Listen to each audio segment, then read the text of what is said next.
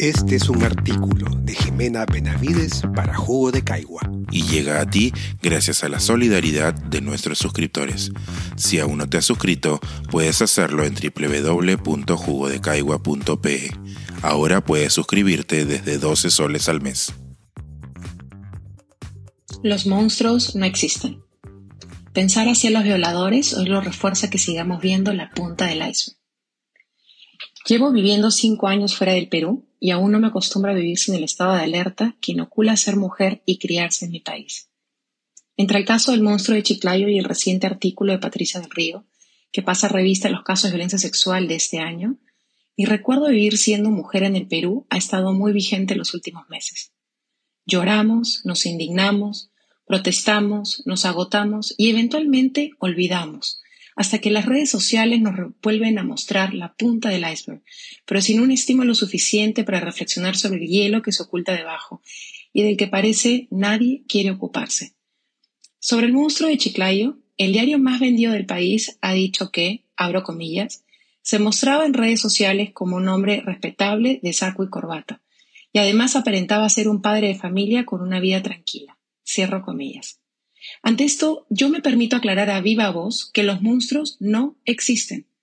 En un país donde una de cada cinco niñas es violentada sexualmente y donde se reportan a diario 16 denuncias de violencias sexuales a niñas y adolescentes, la violencia a la mujer no es una anécdota aislada. El equivalente a la ministra de la Mujer de Argentina ha señalado bien que los violadores no son bestias ni animales, sino varones socializados en una matriz cultural que les enseña a disponer de las mujeres.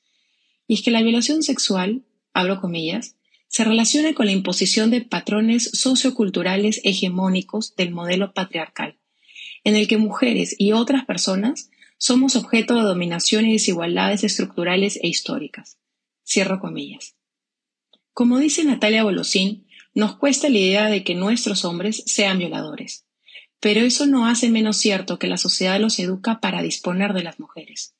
Y es obvio que no todos los criados en esa sociedad son violadores, ni que las violaciones a niños no existan o no importen, pero cuando la data es escalofriante en niñas y mujeres, entonces se vuelve una emergencia. Todos pueden ser violadores.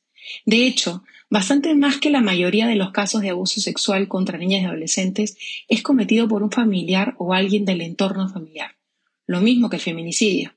Pero el Congreso parece que no se enteró y ha delegado en la familia el rol de educador sexual. Parece una tragicomedia que la familia, que puede ser victimaria, se encargue de educar a la posible víctima. Por décadas se ha intentado cuidar a las mujeres llamándonos población vulnerable, pero la data evidencia que este enfoque de protección poco ha nivelado la cancha. Son más las mujeres que los hombres que no pueden concluir secundaria. Una de tres mujeres no recibe ingresos por su trabajo, mientras que en el caso de los hombres es uno de diez. La brecha salarial entre mujeres y hombres es del 20% luego de la pandemia. Las labores de cuidado no remuneradas son representativamente encargadas a las mujeres y los beneficios laborales constituyen al menos el 60% de las razones por las que las mujeres son discriminadas en el trabajo. ¿De qué sirven las políticas de protección en papel si en la práctica no valemos lo mismo? ¿Qué hacemos? Tal es la pregunta recurrente. De la autocrítica y reconocimiento social del problema debemos pasar a la acción. En la última semana el Ejecutivo y la prensa brillaron al amplificar nuestro enraizado machismo en el manejo del caso de Gabriela Sevilla. No usar de forma constructiva posiciones de poder es irresponsable, pero usarlas para expandir y cimentar lo que está podrido es aberrante. Y la sociedad es cómplice.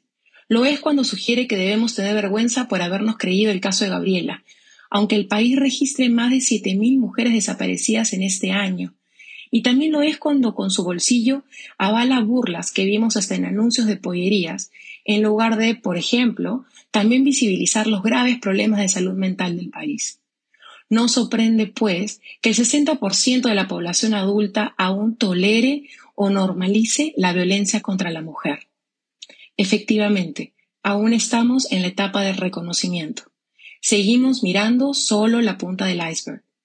Toca hacer bulla, informar, visibilizar, generar conciencia hasta que sentirnos seguras en nuestro país sea la regla. En este camino, las organizaciones civiles están haciendo una gran labor en redes, pero necesitan de nuestra comprometida amplificación.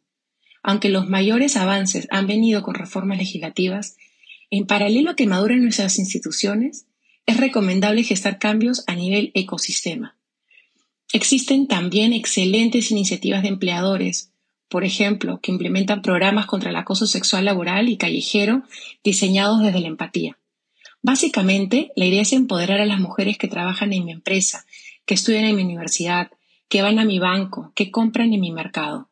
Poner atención en estos ecosistemas ofrece la oportunidad de reaprender a convivir en ambientes de igualdad real y con tolerancia cero a la violencia, creando ciudadanos embajadores y efectos multiplicadores y sostenibles. Ocupémonos de desarticular esa matriz cultural de la disposición. Los monstruos no existen. Existen más bien gobernantes, legisladores, cortes, prensa y una sociedad que se empeñan en normalizar y avalar una cultura monstruosa. Los superhéroes que podrían salvarnos tampoco existen. Haz bulla. Ocúpate. Pensar, escribir, editar, grabar, coordinar, publicar y promover este y todos nuestros artículos en este podcast cuesta y nosotros los entregamos sin cobrar. Contribuye en www.jugodecaigua.pe barra suscríbete y de paso espía como suscriptor nuestras reuniones editoriales.